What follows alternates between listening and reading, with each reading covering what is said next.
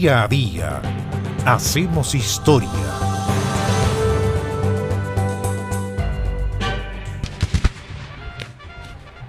Cerca de Quillón, en la región de Ñuble, el 17 de octubre del año 1813, en la hacienda El Roble, se produjo una de las más importantes batallas de la Reconquista Española. Fue la batalla del Roble que enfrentó a las fuerzas realistas y a las patriotas dirigidas por José Miguel Carrera y Bernardo Higgins en esa hacienda que pertenecía al militar chileno al servicio de España, Clemente Lantaño. ¿Cuál era el objetivo de los patriotas? La idea era apoderarse de Chillán, que estaba en manos de los realistas, pero estos, enterados de las intenciones de José Miguel Carrera, habían decidido atacarlo por sorpresa. Y para eso enviaron a un grupo de soldados que atravesó el río Itata en la noche, ubicándose en la ribera sur de ese río. Al norte del Itata, en el Paso El Roble, los realistas habían ubicado una fuerza de 400 hombres al mando del guerrillero Juan Antonio Olate, con la misión de evitar el paso del río de los patriotas. Esta batalla está descrita por el propio José Miguel Carrera en su diario militar, que dice, octubre 17 de 1813, al rayar el alba sentí que habían descargas y oí que se alarmaban el campo. Salí de mi carpa y empezaron las descargas sobre nosotros. Al capitán Diego Benavente, un gran luchador que siempre estuvo al lado de carrera, que estaba junto a mí, le mataron su caballo y se fue a pie a la altura, junto con algunos dragones que no tenían ensillados sus caballos. Sigue contando carrera. Tomé mi caballo y subí a la altura acompañado del capitán José María Benavente. Al llegar al cañón que mandaba el capitán Morla, dispuse que éste, despreciando el fuego de dos cañones que tenía el enemigo al norte del río, avanzara a proteger nuestra línea que había sido sorprendida por la retaguardia. En medio de aquella confusión, ignoraba qué clase de enemigo atacaba y dónde se hallaba.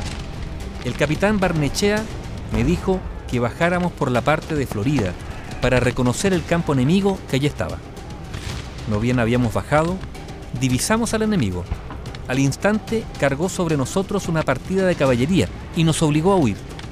Apenas habían dado unas 40 varas, poco más de 30 metros, sujeté mi caballo para esperar a Barnechea que creía venir, porque oí ruido de carrera, y al llegar a mí los que corrían, conocí que había esperado, simplemente dice Carrera, a mis enemigos.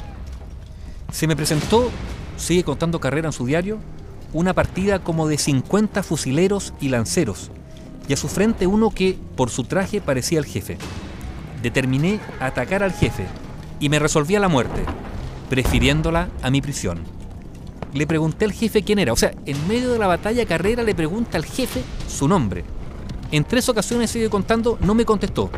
Entonces, apuré mi caballo y le di un tiro de pistola en la cara. Le vi soltar el fusil y torcerse, muerto. Luego huí porque me vi muy oprimido por algunos lanceros.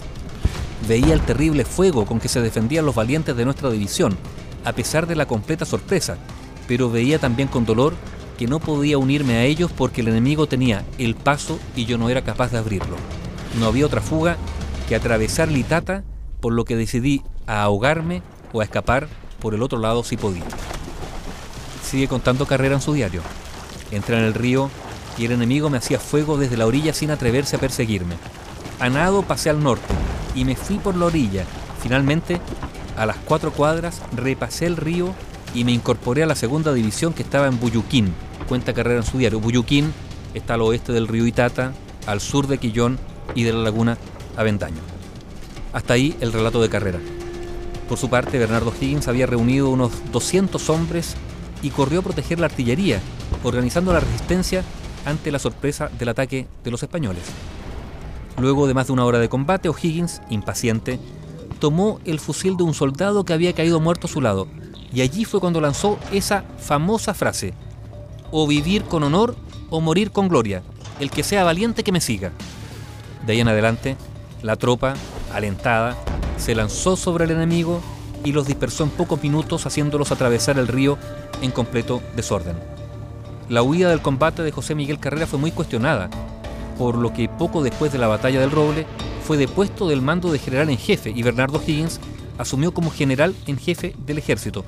Esto después de la batalla del Roble ocurrida cerca de Quillón el 17 de octubre de 1813. Bio Bio, la radio con memoria.